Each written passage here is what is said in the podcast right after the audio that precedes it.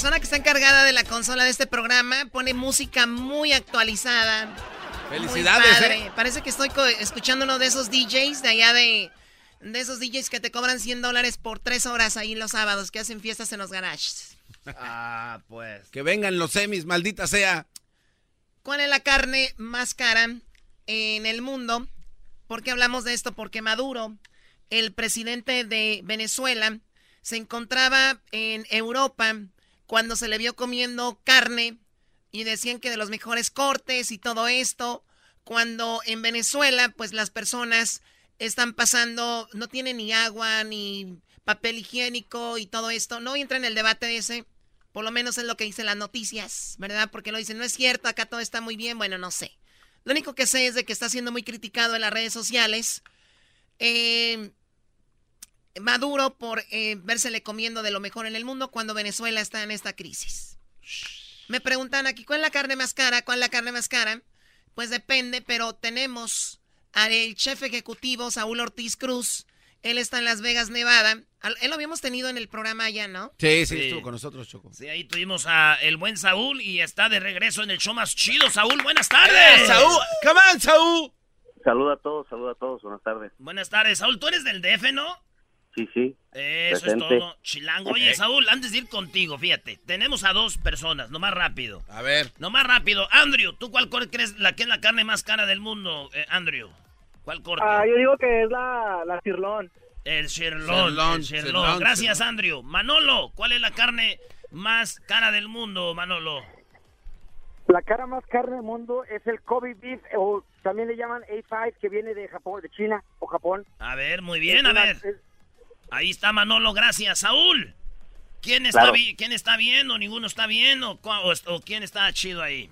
No, pues cada quien en su categoría está, está bien porque son carnes caras, pero actualmente la más la más cara viene siendo de la familia de el blonde a Quintán de París, que viene siendo una carne entre 2.800 y 3.200 dólares este, por un buen bistec.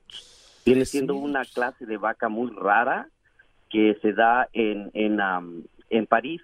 Este, Paul Mar es, es, es el, el, ganadero y es una carne única por el tipo de vaca, pero sí, los compañeros están correctamente, son carnes caras las que ellos nombran, pero la más cara del mundo actualmente viene siendo esta de Polmar a París, en Francia. ¿Por qué la hace ah, tan cara, eh, el chef? ¿Por qué la hace tan cara este bistec, este steak que llega a costar 2.800? ¿Por qué ese precio? Este, entre 2.800 y 3.200, porque es, este, matan este, nada más cuatro vacas a la semana porque este, les dan mucha atención y las vacas básicamente son este, una, una, un tipo de vaca un poco un poco este especial.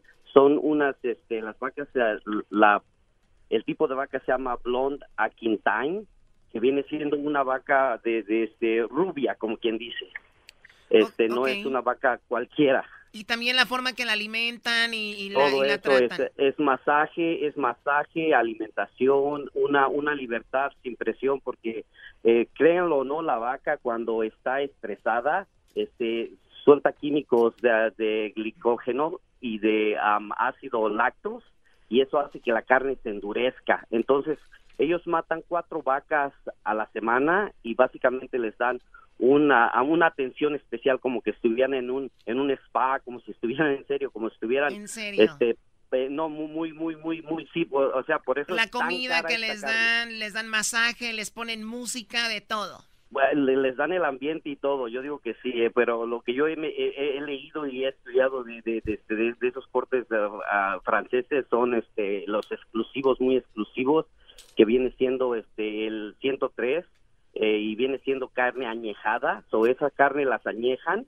y viene siendo de básicamente desde 1998 al 2009 son básicamente las cortes añejados de este tipo de vaca, so viene siendo carne añejada Kobe como dice el compañero. Y yo, poniendo ahí en el Facebook que me había echado, que me había echado una rachera, güey, presumiendo, maldita sea. Valiste, bro. Y, yo presumiendo ahí la, las costillas, ahí las agujas norteñas, bro. Yo presumiendo el trompo de tacos al pastor, maldito Medina. Estamos echados a perder, vatos. No vivimos en la, allá en la opulencia. No, pero actualmente eso básicamente viene siendo uno de los cortes, porque también está añejado. So, vienen teniendo dos, dos, dos, dos cuestiones, por el tiempo que se añejó la carne y por el tiempo y por el, la vaca que es un poco este única. Entonces también, también perdón, eh, chef eh, Saúl, escuché este esta carne Kobe o Kobe, Del, que había mencionado este chico que es japonesa también las vacas no las ni siquiera las las cansan, las tienen cuidadas, algunas las tienen colgadas. Eh, sus, sus carnes son puras y la alimentación, todo, todo eso, ¿no? Sí, sí, inicialmente sí, este, el, el, en Kobe, Japón, eh, las primeras, este, las primeras vacas que se empezaron a hacer, sí, se daban cuenta de que cuando las colgaban y básicamente les insertaban un tubo en la boca para darles de comer, una por atrás para que hicieran del baño y una, este, hicieran todas sus necesidades, o era todo con tubo y las tenían en aire, en el aire, este, suspendidas en aire, esto hacía que la carne no tocara piso y es que la carne es un músculo, o si la carne no toca el piso no está peleando la gravedad y así no se pone dura. So, la carne era bien suavecita, se empezó a tener un, un eh, se llama marbling en inglés, pero es como mármol. La carne tiene que se mirarse como mármol, como cuando cortas un pepperoni, este, todas las, las, pequitas de grasa, así tiene que ser. Imagínate un filete, un ribeye, que es el, la carne, los, el corte de carne más delicioso en, en mi persona como chef el ribeye porque tiene el sabor, tiene el ojo, otro tipo de, de carne, otro, otro, otra, otra tela de carne encima del ribeye que cuando lo, lo, doras, lo asas, es un sabor increíble. Esta carne usualmente no la quieres cocinar mucho, te la tienes que comer un poquito este a, a tiempo medio crudo, porque ya después de allá este, básicamente estás desangrando todo el sabor de la carne. Sí, la gente a veces come los bistecs, pero es de gustos, ¿no? Aquí tenemos una señorita, se llama Garbanzo, que come carne y lo primero que dice, quémamela, pues mejor vete a comer otra cosa. La cosa aquí es de que también, por ejemplo, Erasmo el otro día me decía del tequila, hay tequilas muy caros, pero el, el, sabor es igual a uno barato, hasta mejor. Entonces, yo me imagino la carne es igual, tienes mucho, mucho glamour, ¿no? No creo que si tú sabes, eres un buen chef y cocinas un buen steak y viene alguien con ese steak caro, no va a haber mucha diferencia en el sabor, ¿o sí? Pues créemelo, no, sí, porque estamos aquí ya hablando de, de, de este, una, una vaca, básicamente si se, si está, si se está eh, eh, si la tienes con, comida natural, con, con, este pastos naturales, todo eso, todo eso va O sea que aquí sí, aquí sí hay una diferencia. Sí, sí, mucha diferencia, porque hay mucha comida que tiene este ahorita antibióticos que cuando la cocinas como chef, te miras luego, luego que te queda como piedra, no está suavecita. Y luego cuando agarras cortes naturales o cortes bien cuidados, se mira, tú inmediatamente te das cuenta. Oye, automáticamente. Sí, Saúl, tú estás en Las Vegas. Sigues, la última vez que hablamos contigo estabas en el TNT, ¿no? Tacos y tequila en Las Vegas, ¿no? Aquí está su casa, claro, TNT en Las Vegas. Aquí seguimos invitándolos a todos ustedes cuando Con las tortillas neutrales. Ahí en el Luxor, ¿verdad?